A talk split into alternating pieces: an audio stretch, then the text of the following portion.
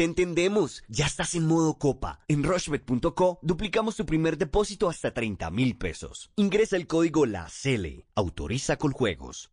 Y por la señal del gol Caracol, Copa América. En un rato van a jugar Paraguay y Qatar en, el, eh, en la Copa América y van a cerrar esta jornada Uruguay y Ecuador. Son los dos partidos. Uy, del día Uruguay de fuerte. ¿no? Su marcador.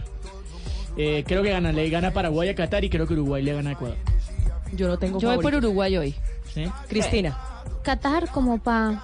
Como para llevar la contraria. Exacto. Muy bien. Bueno, llegamos al final de Sala de Prensa Blue. Nos escuchamos el próximo domingo. Feliz domingo para todos. Chao, felicidad del padre.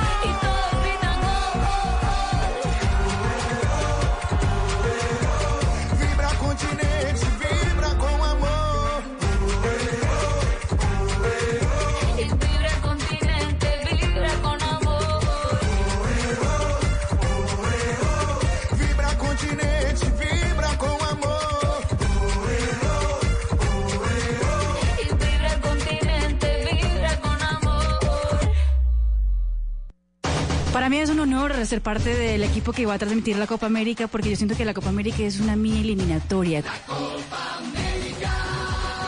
Con los mejores equipos, las mayores figuras del continente, todo el mundo le puede ganar a todo el mundo y creo que un torneo que se realiza en mi país, donde puedo llevar las emociones de lo que pasa en Brasil a todo el mundo en Colombia, me llena de orgullo y de satisfacción.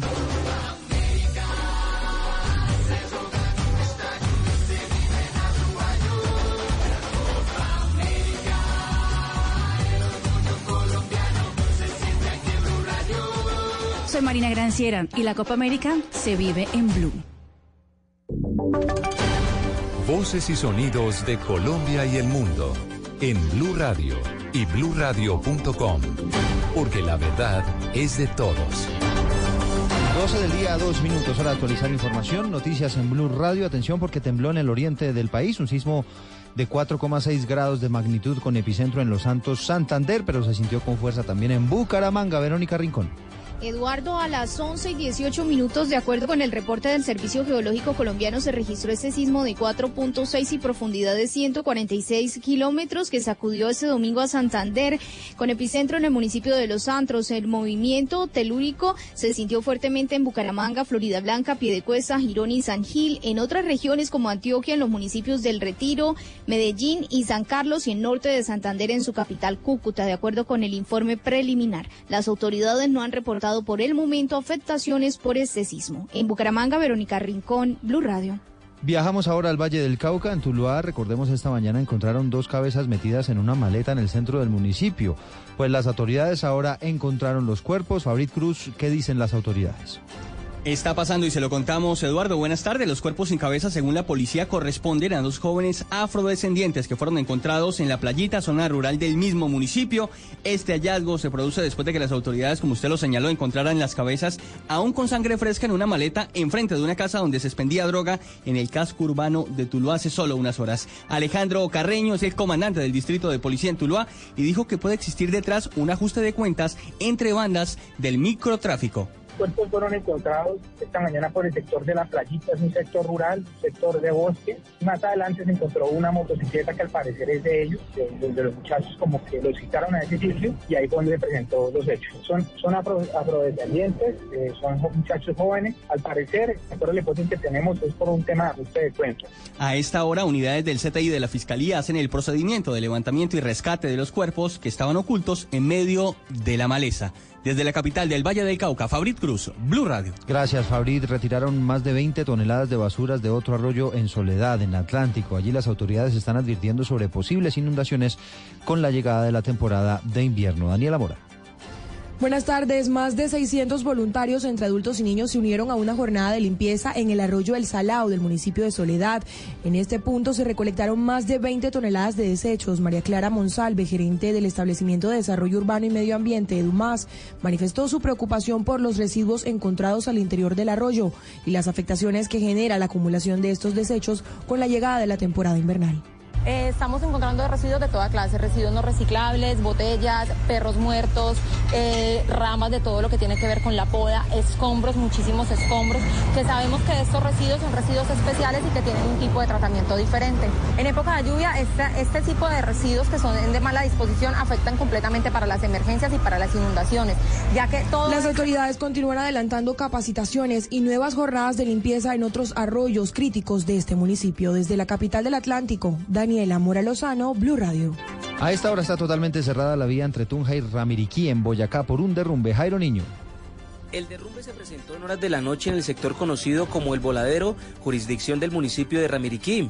Las autoridades ya trabajan en las labores de remoción de material para abrir nuevamente esta importante eje vial. En Blue Radio, el capitán Víctor Franco, comandante de la seccional de tránsito y transporte en el departamento de Boyacá. Se presenta un deslizamiento de tierra y caída de rocas, donde se ve afectada la calzada con un cierre total de la vía debido a las fuertes lluvias que se han presentado en la jurisdicción. Y en estos momentos pues ya está trabajando con personal de la alcaldía y de Invías con el fin de atender esta, esta situación. La Policía de Tránsito y Transporte de Boyacá recomienda la vía alterna Viracachá, Ramiriquí y Tunja para vehículos pequeños. Desde Tunja, Jairo Niño, Blue Radio.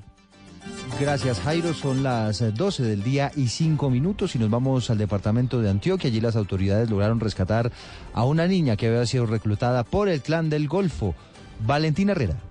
En medio de operaciones del Ejército Nacional en zona rural de Chigorodó, Urabá antioqueño, fue rescatada una menor de 15 años de edad que habría sido reclutada forzadamente por el Clan del Golfo. De acuerdo con el general Juan Carlos Ramírez, comandante de la séptima división, durante estas operaciones se logró la captura de un integrante de este grupo armado y se evitó además un atentado contra la población civil que estarían planeando. que en esa acción táctica fueron capturadas dos personas, de las cuales una persona fue herida en este combate y se le dieron todos sus primeros auxilios. Otra persona fue recuperada del conflicto y fue entregada al Instituto de Bienestar Familiar. También fueron incautadas tres armas de fuego, cinco granadas y munición de diferentes calibres. En Medellín, Valentina Herrera, Blue Radio. En el mundo les contamos que el asesor de seguridad nacional de la Casa Blanca, John Bolton, lanzó nuevas acusaciones en contra del régimen de Nicolás Maduro. ¿Qué dijo esta vez María Camila Castro? Eduardo, esto lo hizo desde su cuenta de Twitter. Bolton aseguró que Maduro ha malgastado de manera vergonzosa los recursos de Venezuela. Según él, en mayo, mientras cientos de miles de venezolanos pasaban hambre, Maduro le dio a Rusia 209 millones de dólares por un contrato de defensa para así comprar su apoyo. Recordemos que la presencia de personal ruso en Venezuela ha causado inquietud en Estados Unidos y en otros países. Y Washington llegó a pedirle a Moscú que retire a estas personas del país suramericano. Sin embargo, el presidente ruso afirmó el pasado 6 de junio que Moscú no está creando bases militares ni enviando tropas a Venezuela, pero reconoció que debe honrar sus obligaciones contractuales con el país suramericano en cuanto al mantenimiento de los equipos suministrados. María Camila Castro, Blue Radio. En deportes escribió Luis Muriel en las redes sociales después de su salida de la Copa América por lesión Sebastián Vargas. En su cuenta de Instagram, Eduardo Oyentes ha escrito el lesionado Luis Fernando Muriel. Ha dicho lo siguiente, abro comillas, gracias a todos por sus lindos mensajes y sus buenos deseos. Desde ya empezando la recuperación, con muchas ganas e ilusión de volver más fuerte y mejor. Gracias, cierro comillas, ha sido el mensaje de Luis Fernando Muriel, que recordemos eh, no estará más en la Copa América con la selección Colombia. Tiene un problema en su rodilla izquierda y estará ausente cerca de siete semanas de las canchas. El equipo colombiano hoy ha entrenado en Salvador Bahía, su último entrenamiento antes de viajar a Sao Paulo. Lo hará cerca de las 4 de la tarde horario colombiano. Hoy solo entrenaron 11 jugadores, los que fueron titulares más Roger Martínez se quedaron descansando en el hotel. Sebastián Vargas, Blue Radio. Noticias contra reloj en Blue Radio. Noticia que está en desarrollo, ya se ha restablecido un 70% del servicio de energía en Argentina y a paso lento se restaura también la situación en Uruguay después del apagón de esta mañana que se produjo por una falla técnica. Y la cifra que es noticia a esta hora, 139 corredores que harán parte de la edición bicentenaria de la Vuelta a Colombia en bicicleta. La apertura será a la una de la tarde en Yopal, Casanare.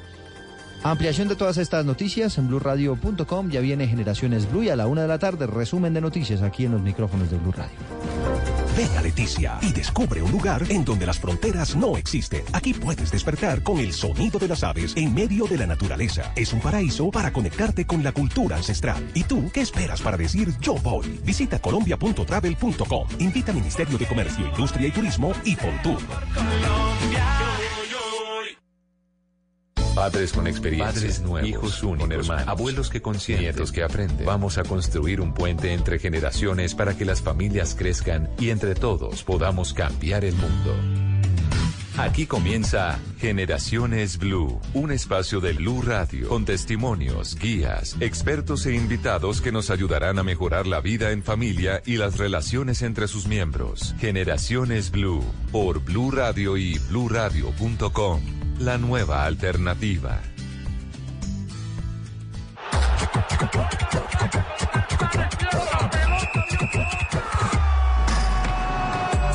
Todo mundo vai vibrar com a gente. Na mesma energia, vibrando o continente. Estádio lotado, geral empolgado.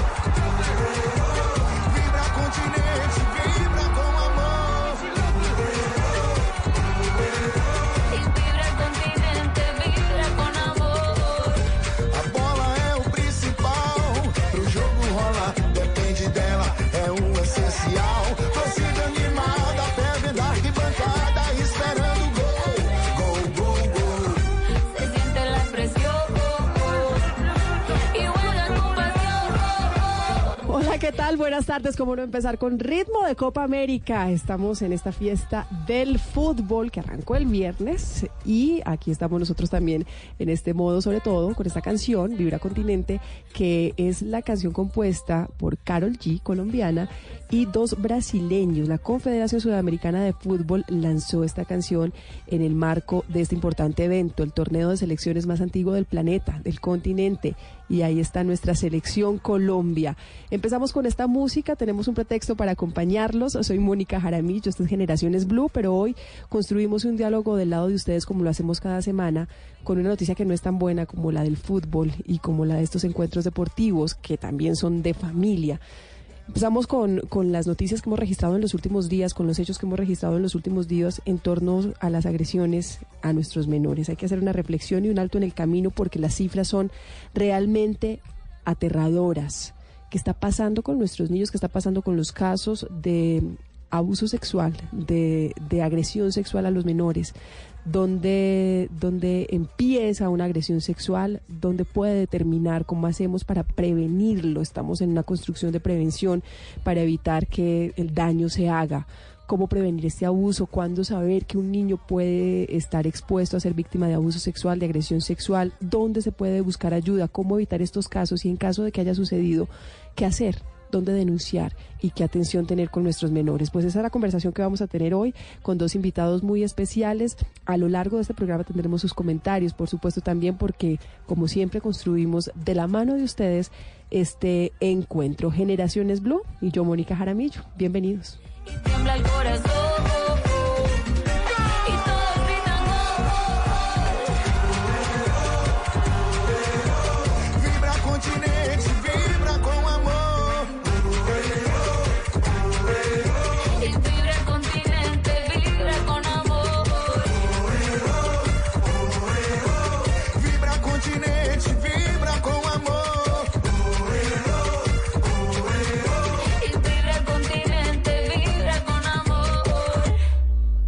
Estás escuchando Generaciones Blue. Y aquí estamos entonces para construir este diálogo. Nos acompaña la doctora Viviana Ruiz. Ella es profesional en psicología de la Universidad Javeriana, es especialista en psicología clínica y desarrollo infantil de la Universidad del Bosque, máster en terapias de tercera generación, docente universitaria y psicoterapeuta, y además con amplia experiencia en contextos educativos y clínicos.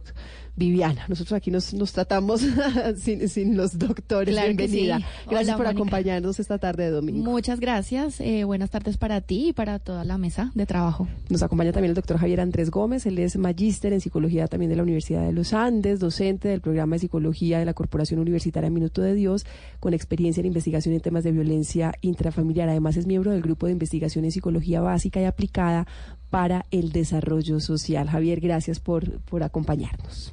Ti, Mónica, muchas gracias por la invitación. Empezábamos eh, este programa, les, les contaba en la introducción de este programa, la preocupación alta que hay eh, en nuestro país porque las cifras que se siguen conociendo en torno a casos de agresiones sexuales de nuestros menores son muy, muy altas. Las agresiones sexuales que ya sabemos eh, son, son muy amplias, no van solamente con los casos que son denunciados o en los casos que hay acceso carnal, sino que, que van desde, desde palabras, desde insinuaciones, desde acoso y nuestros niños pues no pueden estar sometidos a estas cosas, menos cuando no hay educación o cuando no hay conocimiento o cuando nos hacemos los de la vista gorda. Muchas veces pensamos, Viviana, y lo hablábamos detrás de micrófonos, que, que estos casos no pueden pasarnos a nosotros, que, que tal vez a nosotros no nos va a ocurrir, pero estamos tan expuestos como cualquiera. ¿Qué hay que saber de este tema de las agresiones sexuales para, para tenerlos presentes, para que no nos ocurra? Claro que sí. Bueno, hay muchos factores que rodean el abuso. Es un tema, como tú lo, lo decías ahorita, enorme, gigante. Lo primero que hay que saber es que el abuso sexual infantil es un tipo de maltrato. Eso es lo primero que tenemos que tener en cuenta. De los diversos tipos de maltrato, esto está, digamos que consignado en la Organización Mundial de la Salud y en pues la Constitución Política de Colombia, ¿no? Entonces, primero, saber que es un tipo de maltrato. Segundo, clave, importante, la mayoría de las personas o algunas personas piensan que cuando estamos hablando de abuso nos referimos única y exclusivamente al acceso carnal violento, es decir, a la penetración. Y resulta que, como tú lo decías ahorita, y si bien es cierto, lo comentábamos aquí detrás de micrófonos, obedece a un amplio espectro de conductas que van desde a- insinuaciones, aproximaciones, insinuaciones a la pornografía, voyeurismo, que es, digamos, esa tendencia a ver, a observar conductas sexuales abiertas de los demás, exhibicionismo, ¿sí? Y que son conductas también que nosotros como sociedad lamentablemente hemos normalizado. Entonces, es casi que normal que una niña, adolescente o mujer joven vaya en el Transmilenio o vaya en el bus y encuentre una persona al frente suyo o al lado suyo masturbándose, por ejemplo, o haciéndole tocamientos o insinuaciones. De hecho, para no ir más lejos, se conoció la noticia de la captura de un sujeto que tenía ese tipo de conductas con las mujeres, pero como está normalizado, no sucede nada, ¿no? Entonces, un factor de riesgo muy importante, porque tú decías ahorita algo clave y es a cualquier persona le puede pasar. Sí. A cualquier niño, niña, adolescente. Pero hay muchos factores de riesgo que hacen que, digamos, es- estadísticamente se aumente la probabilidad de ser abusado. Una de ellas es el desconocimiento del abuso, que es lo que mm, nos pasa como sociedad, ¿no? Yo he tenido la oportunidad de hablar con estudiantes de primeros semestres de psicología, porque pues soy docente, y me doy cuenta de que incluso en ellos es eh, incomprensible un poco el tema del abuso, ¿sí? Eh, lo consideran únicamente como violación o como abuso o como delito cuando hay penetración. Antes no. Es decir, una broma, un chiste pesado, un me rozó la cola, no, no es eh, considerada una conducta sexual abusiva. Y sí, legalmente sí. Sí, y, y- y lo- y creo que la palabra clave es esa, naturalizamos este tipo de comportamientos. ¿Cuál es su opinión, eh, doctor Javier? Porque es que el, el- el tema de naturalizarlo es mucho más delicado en el tema de los niños, en el caso de los niños, de los menores de edad. Correcto, Mónica. Eh, la naturalización de este tipo de abusos tiene una problemática mucho más de fondo. Eh, vivimos en un país y en una sociedad y sobre todo en una generación hipersexualizada. Eh, adicionalmente, mm, los padres suelen tener muchos comportamientos, digamos, inadecuados como pautas de crianza con respecto a sus hijos. ¿Como ¿sí? cuáles? Por ejemplo, eh, la mm, crianza punitiva, es decir, que los padres utilizan mucho el castigo, la sanción, eh, etcétera, para criar a sus hijos. Y resulta que esto genera desconfianza en ellos. Entonces, ¿qué pasa? Ese es otro de los factores de riesgo más importante para el abuso sexual, porque cuando el niño o la niña no tiene eh, esa mm, Confianza. esa confianza, Esa cercanía. correcto, esa cercanía con los padres, pues entonces va a ocultar el hecho y si adicionalmente el abusador o la abusadora sexual, porque también hay casos femeninos, eh, lo está amenazando, lo está coaccionando y lo está, le está diciendo que eh, va a matar a su familia o cosas así, pues entonces hay un doble recero allí importante bajo, la, eh, bajo lo cual el eh, niño o la niña no va a comentar su situación. En ese caso, doctor Andrés, creo que hay algo bien importante para destacar y es que esos vínculos de confianza en la formación de los niños son importantes, pero también hay que empezar a hablar de ser educadores sexuales, que tenemos muchos tabúes alrededor y si nosotros no hablamos de educación sexual, pues mucho menos se va a convertir en un inconveniente adicional a la hora de, de, de saber qué cosas están bien y qué cosas están mal con mi cuerpo cuando hablamos de los menores. Correcto. Eh, digamos que el problema no solamente es de educación sexual de los padres, Ujú. ¿ok? En general, eh, hay que ver que en la sociedad, incluso en los colegios, quienes están dictando, por ejemplo, estas cátedras de educación sexual son biólogos o el profesor que en últimas dijo, sí, yo me le mido a esta cuestión. Eh, y en el mejor de los casos son solo los psicólogos o las psicólogas educativas y no son profesionales que están formados en este tema de la educación sexual. ¿Por qué? Porque es que en cada etapa del desarrollo ¿sí? Eh, se puede hablar de educación sexual, pero con palabras correctas y con medidas adecuadas eh, para los niños y también para las niñas. Entonces, eh, no es hablar de educación sexual o hablar abiertamente de la sexualidad con los niños. Hay que saber hablar y hay que hablarlo adecuadamente y en el momento eh, apropiado. Claro, tener, tener todos los elementos y las herramientas a la mano. Eh, mm, Viviana, habíamos también hablado de las cifras de medicina legal que son muy altas, son, Sí. no son muy altas, son escandalosas. Abrumadoras. Y lo más grave, a mi modo de ver, es que van en aumento. No sé si esto corresponde a que la gente está denunciando más, porque también podría ser una lectura. Finalmente, las cifras de medicina legal son las cifras oficiales de los casos que son denunciados, o si definitivamente vamos en una sociedad en que cada vez está transgrediendo los límites, está transgrediendo a nuestros menores, está, está generando este tipo de conflictos. Lo cierto es que esas cifras son bastante preocupantes. La que tenemos, por ejemplo, de 2019 en total de violencia sexual con niños, niñas, adolescentes, eh, pues estamos hablando que, que de enero a abril tenemos 7.141 casos registrados, 7.141 casos registrados. Y es una cifra bastante alta si la comparamos con 2018, pues que también, bueno, no, en 2018 sí era 7.165. La, la tendencia se mantiene, pero es bastante preocupante. Sí. Es una tendencia que evidentemente, como dicen las cifras, pues va a la subida, ¿no? Hay que tener en cuenta que el abuso sexual es una conducta que ha estado presente desde siempre. La literatura, digamos que demuestra o evidencia casos desde hace muchísimo tiempo, em, entendiendo como que antes de la Declaración de los Derechos de los Niños, que se dio aproximadamente en 1959, más o menos, antes de eso, digamos que el niño era un objeto para el cual, pues digamos, eh, no se estaba, no se habían contemplado leyes para su tratamiento, ¿no? Especializado. Y lo que hacía la sociedad era convertirlos en adultos en miniatura, hipersexualizarlos, eh, darles, digamos, trabajos forzados y tratarlos como adultos chiquitos, ¿no? Mm, digamos que es una tendencia que va a la alta, es una tendencia, digamos, que se ha convertido en un problema de salud pública, eso pues nadie lo puede negar. Y a mí me parece que gran parte de que estas cifras estén tan altas eh, obedece a varias cosas.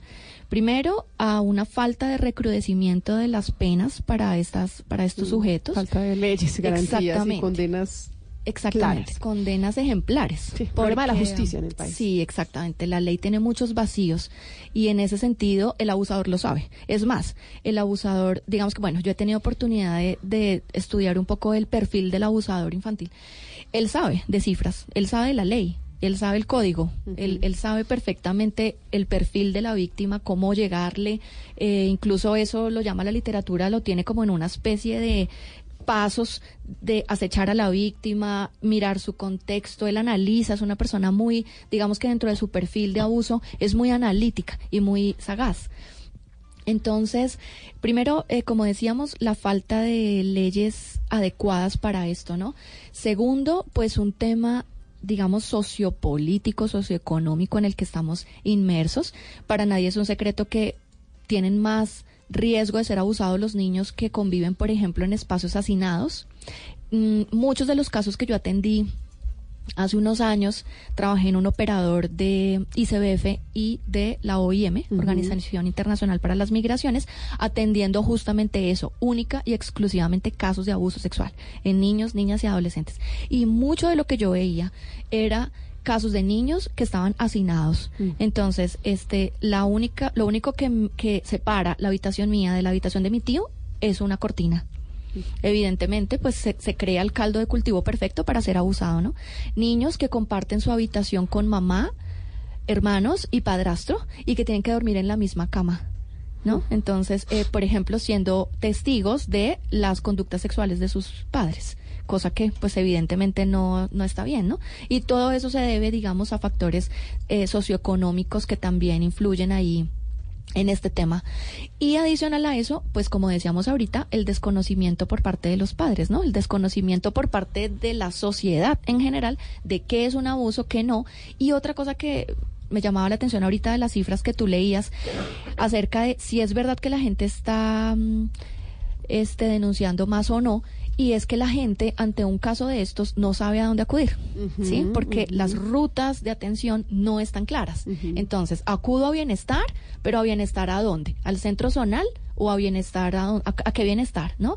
Eh, este voy a la fiscalía, pero ¿a dónde? Porque en la fiscalía a dónde me remiten? O voy a casa de mujer, o voy a casa de justicia, Y o voy a que en muchos, en muchos casos puede ser una mamá, supongamos, o Claro. un adulto a cargo de un niño con temor de la represalia del abusador. Claro, cuando por son, supuesto. Cuando son casos graves. Por supuesto. Las estadísticas también eh, revelan y siempre lo han informado así que, el- que los, los miembros de la familia o las personas más cercanas a las familias son los principales abusadores de los menores.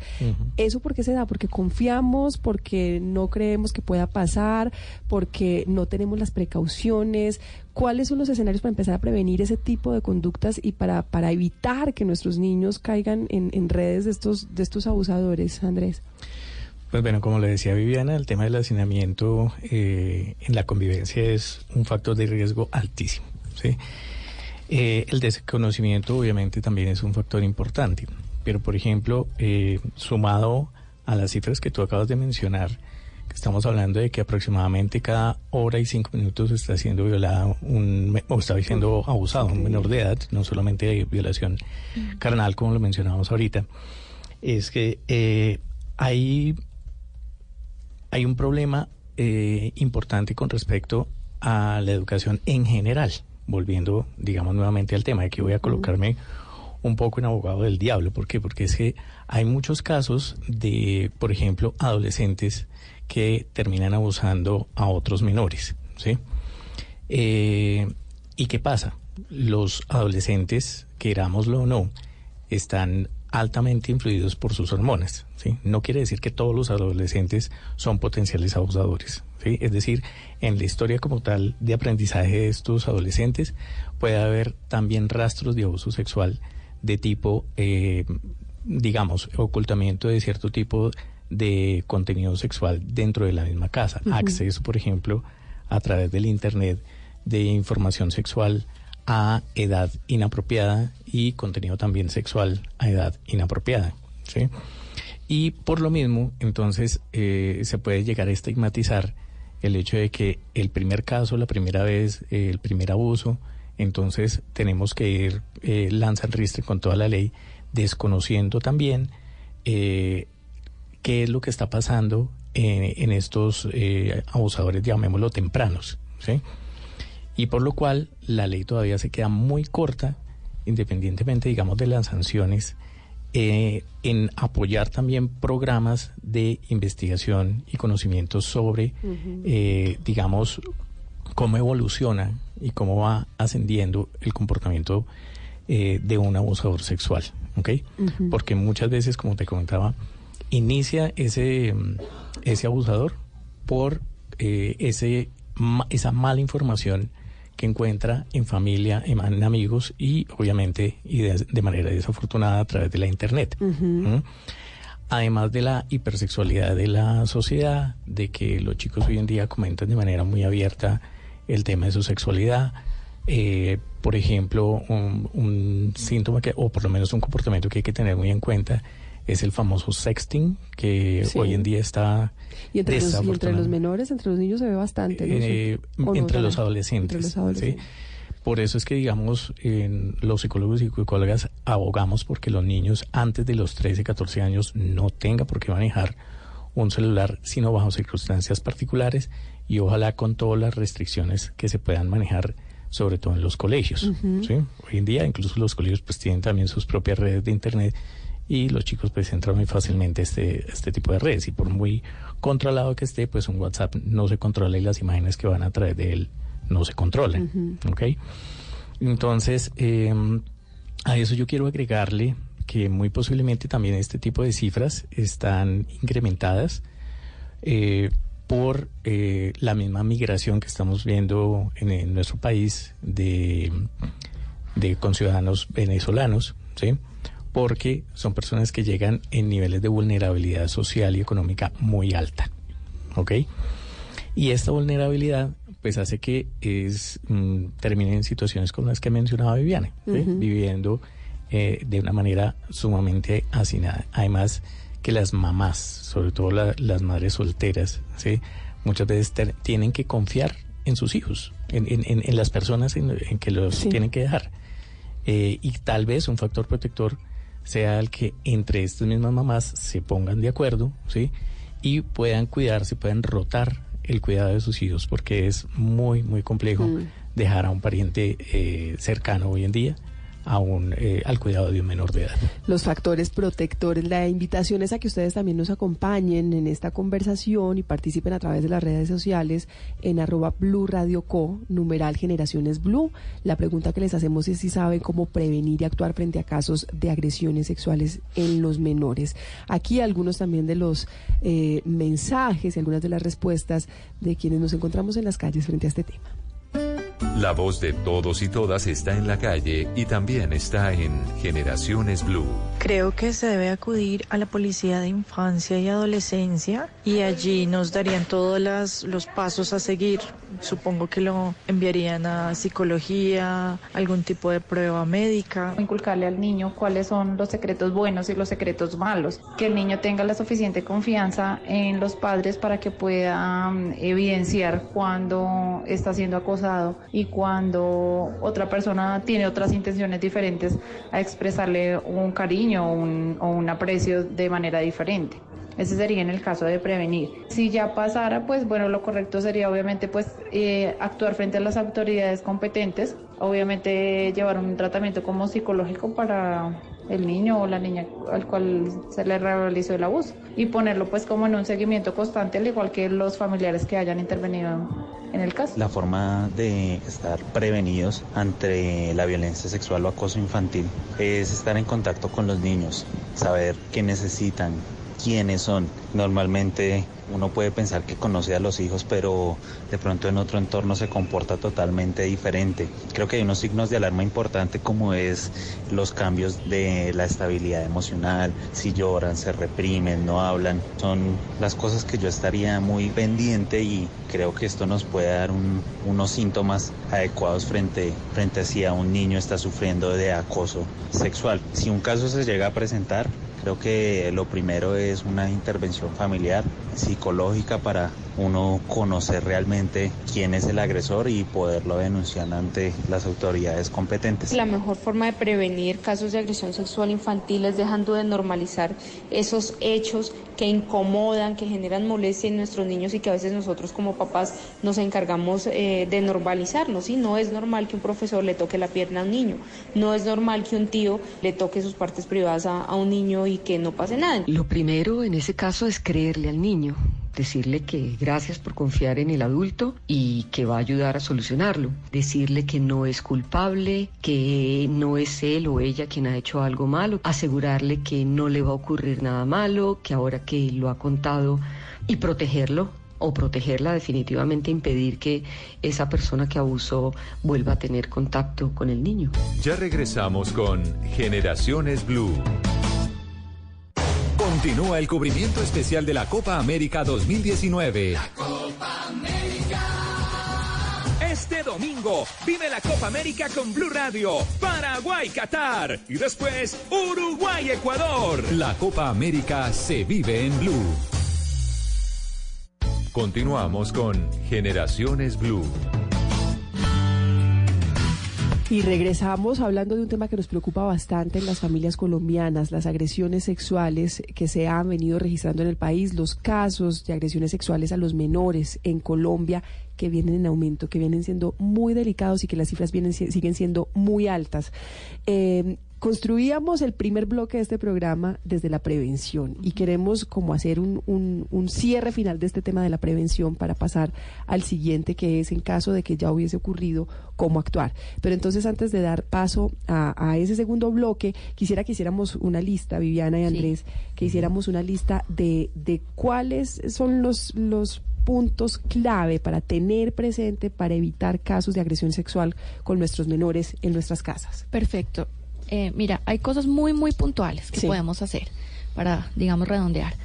Este, primero, generar un ambiente de confianza y de no culpabilización del niño, ¿sí? No, de no juicio. Un ambiente de creer lo que me está diciendo. Eh, segundo, tener conocimientos en lo que es o lo que se denomina el abuso sexual infantil, que digamos está rodeado de una cantidad de conductas que ya conversamos. Tercero, enseñarle al niño muy bien y muy claramente cuáles son las partes del cuerpo. La mayoría de los niños que yo atendía entre los 0 y los 5 años no sabían la diferencia entre lo que era una vagina y una vulva, no sabían cómo se le llamaba al pene, entonces le decían de mil maneras. Y si el niño no sabe reconocer dónde hubo el tocamiento, pues tampoco sabe comunicarlo, claramente, ¿no? Entonces, eso. Este, no juzgarlo, no regañarlo, eh, hacerle énfasis en que hay secretos que hacen daño, eso es súper importante, ¿sí? Porque el abusador es muy hábil y lo que quiere es manipular cognitivamente al niño. Puede hacerlo porque él está en una eh, fase de, digamos, cognitivamente es muy concreto. Vulnerable. Y vulnerable, claro. Entonces, lo que hace es eh, decirle cosas como, por ejemplo, mira, este va a ser el secreto entre los dos. No se lo vas a contar a nadie, porque si se lo cuentas a alguien, traicionas mi confianza y ya no te quiero, por ejemplo, ¿no? Y si es el padre, o si es el tío, o si es el primo, a quien yo admiro y es mi héroe, pues claro, yo no voy a, claro, yo no voy a vulnerar su Manipulación emocional, además. Exacto. Chantaje, digamos. Entonces, em, decirle muy claramente al niño cuáles son esos secretos buenos y cuáles son esos secretos malos que no se deben guardar.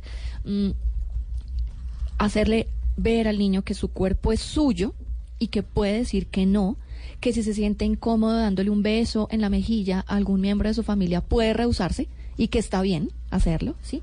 Yo quiero eh, darle a los papitos que nos están escuchando y a los, las personas que trabajan con, con niños un este mm, un dato que de pronto les puede servir es un manual del, un- de UNICEF que se encuentra en circulación en internet. Es un manual que tiene pautas muy claras para el manejo de prevención desde la casa. No se necesita ser psicólogo para aplicarlo. Y se llama El abuso sexual queda fuera de juego.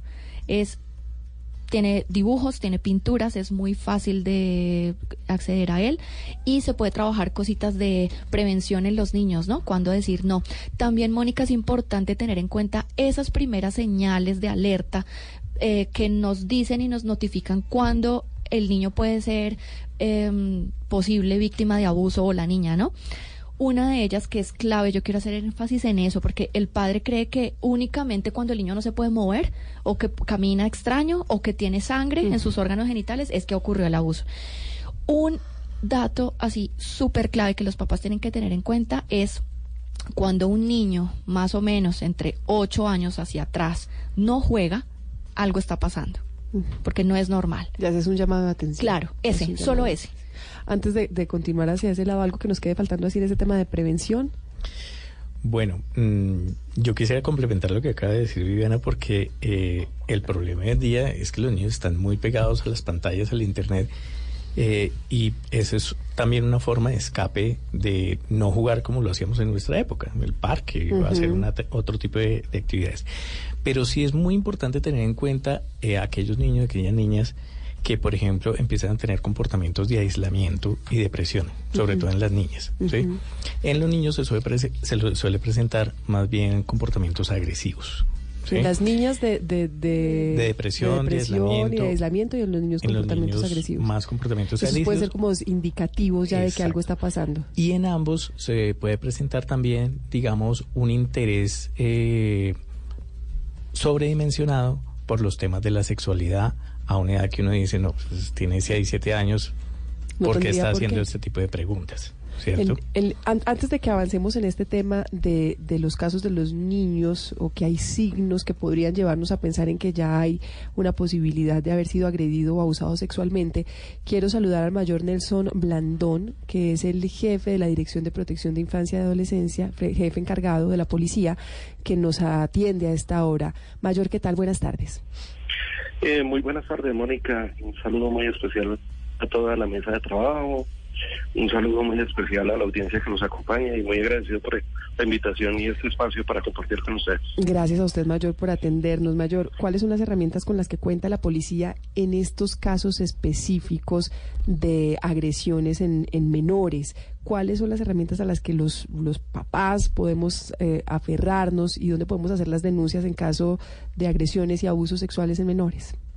Si bien eh, se enmarca cualquier tipo de vulneración contra los niños, niñas y adolescentes, y así como lo expresaba eh, la doctora anteriormente, cualquier cambio comportamental eh, es indicador de que se está presentando algo dentro de la estructura del comportamiento del niño. Podemos acudir eh, inmediatamente a la línea de emergencia 123 de la Policía Nacional. Igualmente estaríamos atentos a, través de la línea 141, la línea de atención del ICBF, la cual cuenta con profesionales en las diferentes áreas que se encargan de asesorar las 24 horas y enlazar ante un caso de emergencia con la Policía Nacional inmediatamente para la atención oportuna. Estas líneas están habilitadas 24 horas y puede, pueden llamar cualquiera, ¿no? Desde el niño que se siente que está siendo agredido hasta el papá que cree que puede estar presentándose ese caso. Correcto. Pues Mayor, muchas gracias por atender nuestra llamada. Bueno, con mucho gusto. Muchas Gracias, gracias, feliz tarde. Y recordarle a todos los padres que la mejor vacuna para cualquier tipo de maltrato es el afecto. Así es. Gracias, Mayor. Muchas gracias. Bueno, Andrés, doctor Andrés, estábamos hablando también de, como ya empezábamos a hablar de este tema de cuáles son los síntomas, cuáles son los signos en los que uno puede tener la, la, mm, la alerta de que algo está pasando y quizá podamos actuar a tiempo. Eh, nos hablaba usted de aislam- aislam- aislam- aislamiento, depresión en las niñas agresiones, comportamientos agresivos de pronto en los niños y eh, comportamientos sexuales que no corresponden a su edad, un, un- menor. Otros, otros signos importantes para tener presentes cuando pueda haber eh, un, un caso que nos llame la atención y cuando tengamos que estar alertas a que algo pueda estar pasando, algo no está funcionando. Bueno, por ejemplo, eh, a los psicólogos y psicólogas eh, educativos les preocupa hoy en día mucho el tipo, el tema del bullying. Y resulta que eh, el comportamiento agresivo del niño, ¿sí? Eh, se caracteriza por ser, por ser de sometimiento a niños menores a su edad también y eh, con comportamientos que tienen tinte como tal eh, sexual, ¿no? De estar montado encima del otro, de eh, hacer froteurismo, es decir, frotarse con el cuerpo del, del otro niño, o también eh, niños y niñas que puedan presentar este mismo comportamiento de froteurismo con el borde de la cama, con eh, bueno, vamos a decirlo, el, el poste del- de la cancha de básquetbol, por ejemplo, ¿sí? O el que está mostrando, el que se está eh, queriendo imitar el darse un beso, eh, lo mismo, con el, con el, eh, con el poste del- de la cancha de básquetbol, ¿sí? A una edad que uno considera que no es el comportamiento eh, que se esperaría de un menor de edad. Estamos hablando de niños prepúberes. ujú.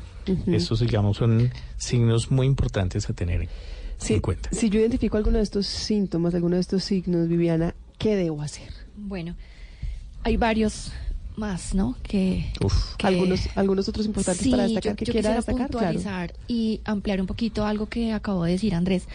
Y es, no siempre la línea es que las niñas presenten un comportamiento de tristeza y los niños, eh, puede ser viceversa también. Y otra cosa que puede darse, dice la literatura, es que varían entre una conducta muy complaciente con los adultos o de evitación. O sea, eso puede pasar. Como de extremos. Sí, exacto, como de polos. Otro puntual que los papás pueden tener en cuenta, terrores nocturnos, miedos a la hora de dormir, encopresis y enuresis, fugas de orina en la noche. Eso- Ese es que ecopresis y... Encopresis es, eh, digamos, la no retención de esfínteres en la noche, cuando el niño ya está reteniéndolos desde hace mucho tiempo. La enuresis, eh, cambio de hábitos, de rutinas, resistirse a ir a un lugar y no voy y no voy y no quiero y se, se restringe. O a una persona. Exacto. A eso hay que ponerle mucha atención porque los papás a veces creen que está jugando o que simplemente no quiere porque es re- eh, rebelde o no. Y lo que te decía ahorita, puntualizar los cambios en el juego. Eso es clave porque un niño que no juega es un niño que o está enfermo o algo le pasa porque no es normal eso. Es el primer indicador. Bueno, ¿y qué hacer, no? Entonces, digamos que para las personas que trabajamos en ambientes de salud y de educación, conocemos que hay una ruta, hay diferentes rutas que se activan cuando conocemos un caso de estos, así como rutas de autolesión, rutas de bullying, también hay rutas de, abuso que se activan, ¿no? Lo primero que tenemos que tener en cuenta es si yo soy un profesional, el docente de la jardín y estoy a cargo de estos chiquitines y por error o por casualidad me doy cuenta de que el niño ha sido víctima de abuso, yo no debo ahondar en las preguntas porque no soy una entidad policiva ni judicial y lo que hago haciéndole preguntas al niño es revictimizándolo. Entonces, ¿qué debo hacer? Noto, por ejemplo, la agresión o noto el golpe o noto el morado, si, si es un caso de maltrato, por ejemplo, o noto algún signo de abuso sexual, lo dejo ahí e informo. Es lo que debo hacer, activar la ruta. Pero no entrar a, por ejemplo, ven, descúbrete la espalda, déjame ver. ¿Pero por dónde? ¿Pero cuántas veces? ¿Pero te gustó? Porque ese tipo de preguntas, sin que yo tenga carácter policivo ni judicial, lo que va a hacer es revictimizar al niño y confundirlo más. Entonces, activar la ruta, ¿no? Este, si yo soy padre de familia y estoy observando el, el evento o acabo de notar un, un signo o un síntoma, justamente lo que debo hacer es también desplegar la ruta, como decía ahorita el invitado, este, um, se activan líneas para la denuncia de este tipo de cosas y si no, la unidad de delitos sexuales de la Fiscalía. Ese es el espacio que recibe las denuncias de todo este tipo de cosas. Comisaría de familia también. ¿Qué es lo que pasa? Que si lo recibe comisaría de familia, lo remite a fiscalía. Entonces, directamente, lo que yo recomiendo es directamente rem- re- remitirlo a donde tiene que ser, ¿no? Porque, por ejemplo, qué sé yo, si estoy cerca de mm, la Casa de Justicia para la Mujer, por ejemplo, y lo remito ahí la denuncia, me van a hacer esperar y me van a ir a hacer ir al centro zonal de ICBF de la localidad donde vive el niño, no cualquiera, y luego a mm, este medicina legal. Entonces, de una vez que la gente conozca y sepa que es la unidad de delitos sexuales de la fiscalía quien toma esas denuncias. Ese por el lado de las denuncias y por el lado de la atención inmediata después de que se conoce un caso. Posterior a eso, Andrés, ¿qué se debe hacer con el menor y con el entorno? Con el colegio, con los amigos, con los vecinos, con los hermanos, con el mismo comportamiento que debe haber dentro del hogar. Bueno, es una pregunta bastante amplia, Mónica, porque hay que determinar también el contexto bajo el cual se dio el abuso sexual. Pero digamos que, eh, como típicamente y de manera desafortunada se está presentando al interior de los hogares, al interior de las familias. Eh, es claro que el- la atención sobre el niño se debe volcar no a una sobreprotección que le genere inseguridad, sino como muy claramente lo dijo el, el mayor, la mejor protección es el afecto. ¿sí? Eh, ¿Qué pasa? En la gran mayoría de los casos, los eh, padres y las madres que tuvieron al cuidado, o básicamente el, el cuidador primario que tuvo a su cuidado este menor que fue abusado, despliega también una amplia, eh, un amplio comportamiento de culpabilidad. Entonces, también requieren ayuda profesional. ¿sí?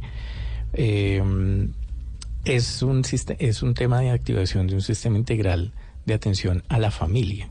¿sí? Eh, ¿Por qué? Porque va a empezar a generarse también una desconfianza mm, a veces in- innecesaria sobre muchos otros miembros de la familia. ¿sí?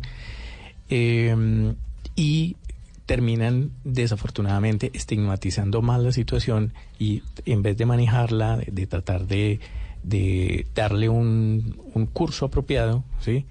Eh, terminan evidenciándolo muchísimo más y eh, empieza siempre a, a quererse eh, ver qué pasó, dónde falté, etcétera, etcétera. Entonces siempre se requiere el apoyo eh, psicológico en los padres, en las madres, en las familias, etcétera. Eso es muy, muy, muy importante eh, el retomar este tipo de apoyos. Que, Yo que quisiera- creo que a veces lo, los- lo pasamos de largo y, y- e incluso los mismos papás necesitan ese acompañamiento profesional. Totalmente, totalmente. Yo quisiera cerrar también con eh, hablar de algunos factores protectores que mencionábamos al principio, pero eh, retomando nuevamente lo que decía el mayor de la policía, es sumamente importante el que los niños aprendan del sentido del humor, ¿sí? Sobre todo el sentido del humor sano y apropiado para su edad. Eh, que los niños, por ejemplo, se involucren en actividades extracurriculares eh, diversas, sobre todo de carácter deportivo, ya sea o incluso de carácter musical y artístico, que les permitan ¿sí? una expresión como tal eh, de su cuerpo, de sus habilidades diferente y sobre todo que les permite identificar eh, eso, lo que mencionaba la doctora Viviana ahorita, las partes del cuerpo, cuáles son los tocamientos que, que puede recibir y de quién los puede recibir y de quién no. ¿sí? Eh, todo el tema, todo lo que tiene que ver con habilidades en resolución de problemas, capacidad de superación, pero sobre todo con el apoyo de los padres. De nuevo, el hecho de que los padres no cambien como tal sus pautas de crianza punitivas por pautas de crianza más afectivas, más de escuchar, más de interactuar, obviamente, con sus propios hijos, pues obviamente los estamos colocando más en riesgo. Entonces, el llamado a los papás y a las mamás y a los cuidadores primarios es afecto primero que todo. Yo creo que aquí tampoco se trata de generar pánico, pero sí de tener las alertas muy claras de qué puede pasar. Y en torno a esto, entender, Viviana, que los niños están expuestos en todo momento y desde cualquier edad. Y creo que también hay algo que es importante en el que, en el que deberíamos hacer énfasis, y es que a veces pensamos que esto no nos puede pasar a nosotros por, por mi tipo de hogar, por el estrato en el que estoy, Claro. por el, contorno- el entorno social en el que estoy, y, y- y las estadísticas, las denuncias, los casos registrados eh, se presentan a todos los niveles, en todas las regiones y en cualquier edad, lastimosamente. Sí, ahorita al principio hacías una pregunta que era, bueno, ¿por qué los colombianos dejamos al cuidado de nuestros hijos a familiares y no observamos los potenciales riesgos? Yo creo que la respuesta, eh, digamos que tiene muchas aristas, pero mm, una parte importante es que los colombianos somos muy confiados y creemos mucho en la familia. Entonces, ¿cómo es posible? Yo atendía muchos casos en donde los papás y las mamás no podían creer, pero ¿cómo me va a decir usted eso, doctora, si es que es mi hermano? Usted me está diciendo que mi hermano la tocó o lo tocó, eso es imposible. Y deciden creer más en el familiar porque lo conocen hace mucho más tiempo que en el niño. Porque, ¿cómo voy a creer en un testimonio de un niño de cuatro años que confunde la verdad con la mentira y que la fantasía y la realidad están eh, solapadas, digamos? Sí. Entonces, es importante este tener en cuenta eso. Ahorita, eh, digamos que las alertas están disparadas.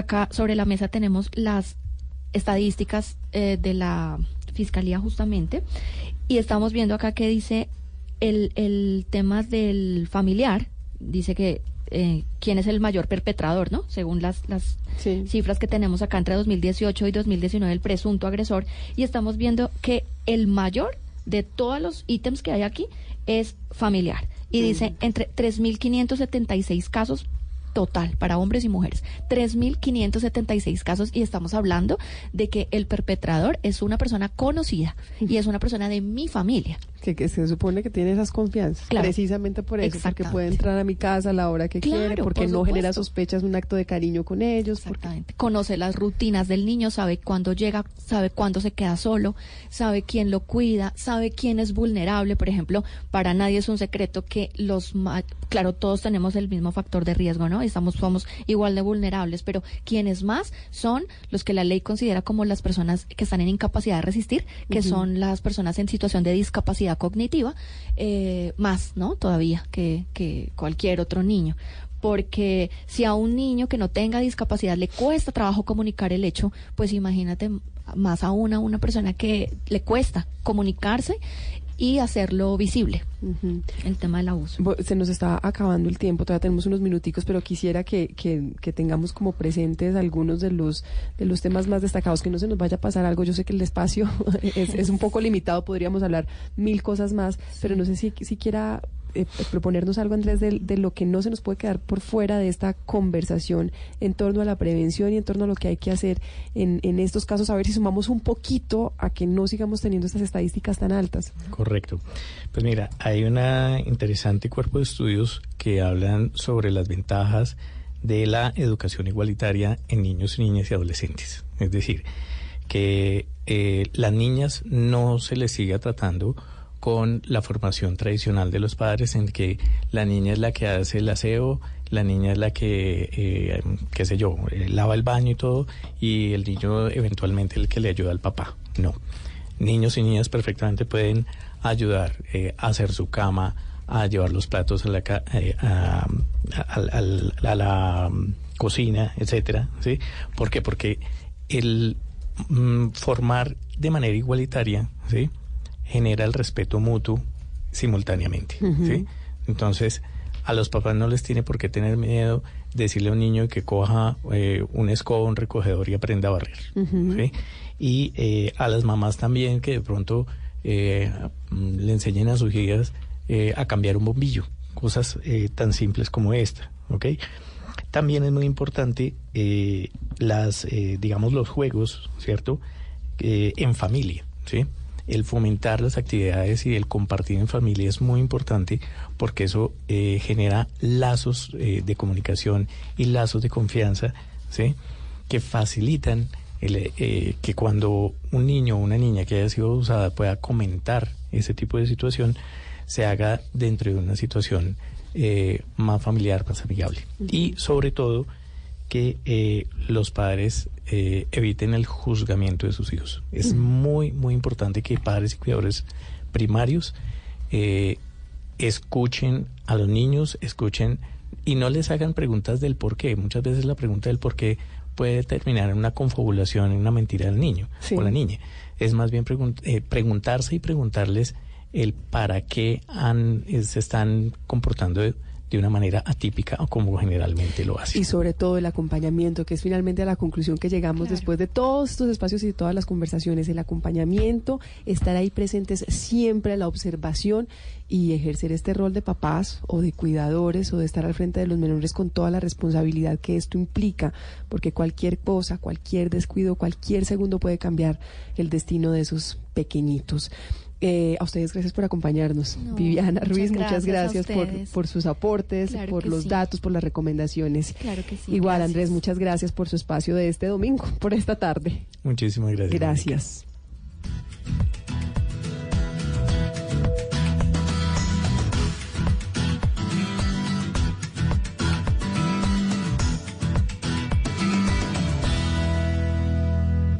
Esto es Generaciones Blue.